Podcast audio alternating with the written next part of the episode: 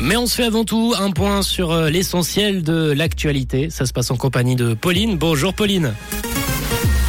Bonjour à tous. La publicité pour le tabac sera bientôt largement interdite en Suisse. Les activistes du climat interpellés à l'aéroport de Genève ont été condamnés et du beau temps peu nuageux cet après-midi.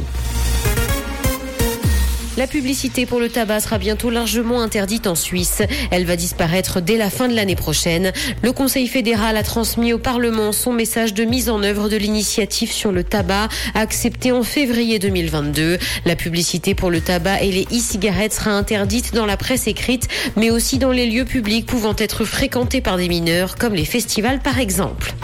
Les activistes du climat interpellés à l'aéroport de Genève ont été condamnés. Les 102 activistes ont été condamnés par ordonnance pénale. Ils écopent d'une peine pécuniaire de 120 jours amende avec sursis. Un prévenu a également été condamné pour violence ou menace contre les autorités et les fonctionnaires pour avoir blessé un gendarme. Les activistes interpellés ont fait valoir leur droit au silence lors de leur audition par la police.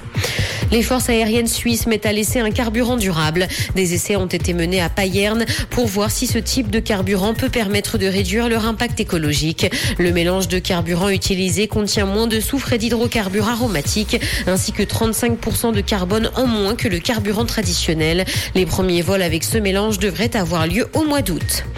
Dans l'actualité internationale en Australie, un immeuble de 7 étages a pris feu à Sydney. Plus d'une centaine de pompiers sont à l'œuvre pour tenter de le maîtriser alors qu'il se propage à d'autres bâtiments. La population a été invitée à éviter le secteur pendant que les opérations se poursuivent et ce alors que le bâtiment en feu est en train de s'effondrer. Les causes du départ de feu ne sont pour l'heure pas connues. Sony est satisfait, mais les ventes de son casque immersif ne font pas rêver. Le fabricant de la PlayStation en a écoulé 600 000 exemplaires pendant les six premières semaines de sa commercialisation.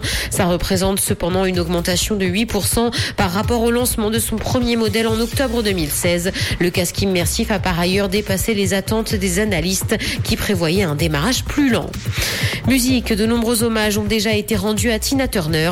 La reine du rock'n'roll s'est éteinte hier à 83 ans des suites d'une longue maladie. C'est ce qu'a indiqué son agent. Naturalisée suisse, la star américaine est décédée dans sa maison près de Zurich. Elle a débuté sa carrière dans les années 50 et remporté pas moins de 8 Grammys.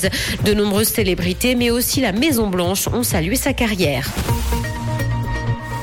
Il va faire beau cet après-midi malgré la présence de nuages dans le ciel. Côté température, le mercure affichera 20 degrés à Nyon et Yverdon, ainsi que 21 à Lausanne et Morges. Bon après-midi à tous sur Rouge.